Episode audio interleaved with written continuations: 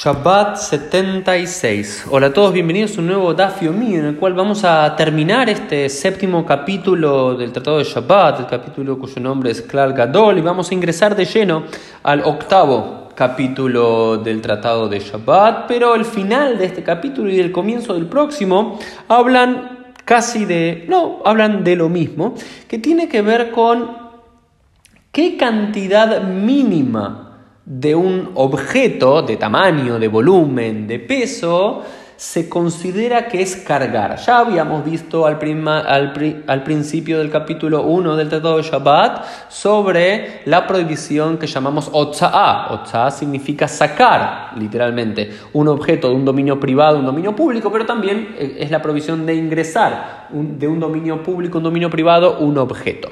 Acá lo que se pregunta la quemara es cualquier objeto, cualquier cantidad, es decir, si yo llevo dos gotas de agua en mi mano. O si llevo media aceituna en mi mano, ¿se considera que eso es cargar? ¿Que eso es no cargar? Bueno, la respuesta de la quemará va a ser compleja, pero va a ser la siguiente. Depende de cada uno de los objetos. En el Mishneh Torah, en el gran tratado de ley del Rambam, en la parte que habla de leyes de Shabbat, capítulo 18, dice lo siguiente: Shiur mi Uhayab, ¿quién está obligado a traer un sacrificio por el error si, si carga en Shabbat? Todo objeto Shiur il Klum. Un, el que carga una medida de un objeto que sirve para algo. Y ahora no hay una, una, medida general, no se dice uno carga en Shabbat cuando carga más de 20 gramos, o 50 gramos, o 100 gramos, o un kilo, no.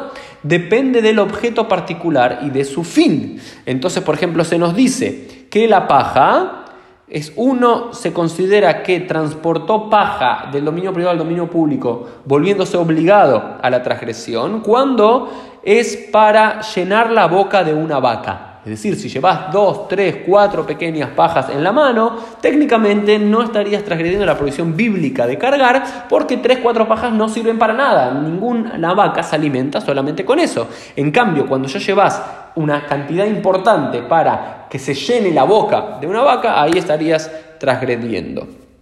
Eh, después, atzá Teven Shelmine Kidni, eh, dice paja de algunos granos, es decir, algunos granos es para llenar la boca de un, de un gamal, em, de un dromedario, de un camello.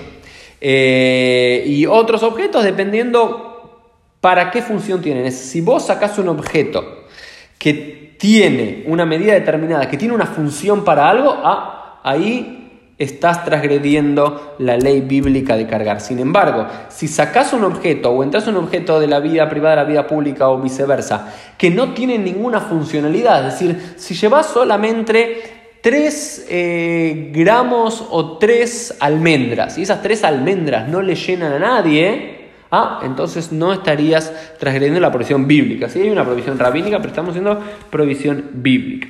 Y realmente hay muchos ejemplos de cosas que, que tienen que ver con tamaños de alimentación para animales al final del, sexto, del séptimo capítulo de Shabbat, pero al comienzo del séptimo capítulo de Shabbat, que el octavo que comenzamos al comienzo de la página 76b, habla de cosas que consumimos los humanos, no, no tanto los animales. Por ejemplo, dice, Motzi a Motzi que Dice, lo primero es el yain, el vino.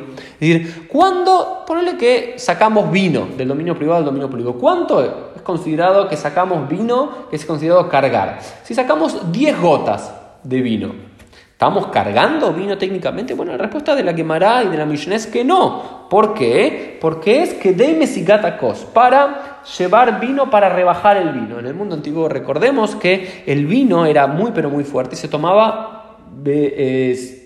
eh, rebajado. ¿Y cómo se lo rebajado? Con agua. Al parecer era una porción de vino y dos o tres porciones de agua. Es decir, no sé, 100 centímetros cúbicos de, de, 100 de, vino y luego 200 o 300 milímetros cúbicos de agua eh, para rebajarlo. Entonces, quien lleva consigo esos, eh, esa cantidad mínima de vino para luego ser rebajada, ah, es considerado como estás cargando. Pero si llevas apenas eh, un par de eh, mililitros de vino que ni siquiera sirven para rebajar, para tomar una copa, ¿no? Esto es lo que dice la, la quemará, que de Mesigat Kos Yafé, que es un Kos Yafé, que es una buena copa, Kos Shel la copa de bendición. Es decir, vos tenés que para eh, ser susceptible de transgredir la prohibición de Ocha en relación al vino, recuerden cada alimento, que cada objeto tiene una determinada cantidad por su utilidad, eh, tiene que ser para llenar una copa de vino de brajá, de bendición, para el Birkat Amazon o del Kiddush, esa proporción mínima. ¿Y cuánto es?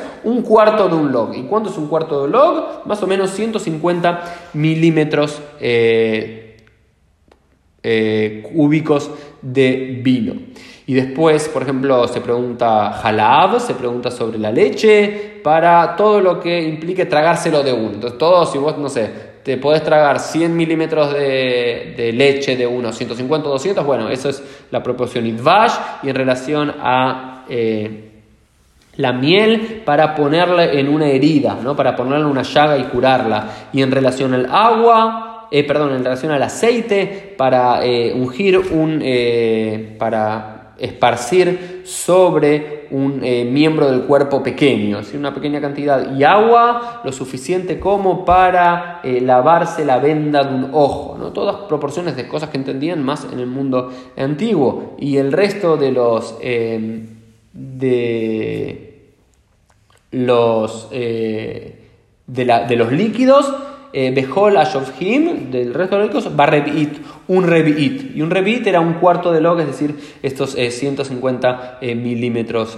cúbicos aproximadamente, o, perdón, tres veces más que eso, unos 600 milímetros cúbicos. Esto, la, discusión de cuánto es cada cosa es, compleja y hay más, más de una más de una medida posible de cuantificación. Lo que quiero referir para que se entienda es que el principio general de cuánto es la medida mínima de cargar algo para ser considerado una transgresión en, en, Shabbat, tiene que ver con la utilidad de aquel producto. Si el producto que estás sacando es tan pero tan pequeño que no tiene ninguna utilidad, técnicamente no estás transgrediendo la prohibición de cargar en Shabbat, porque ¿cuál es la lógica de prohibir cargar en Shabbat?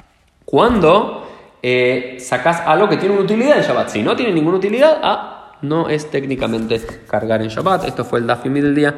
Nos vemos Dios mediante en el día de mañana.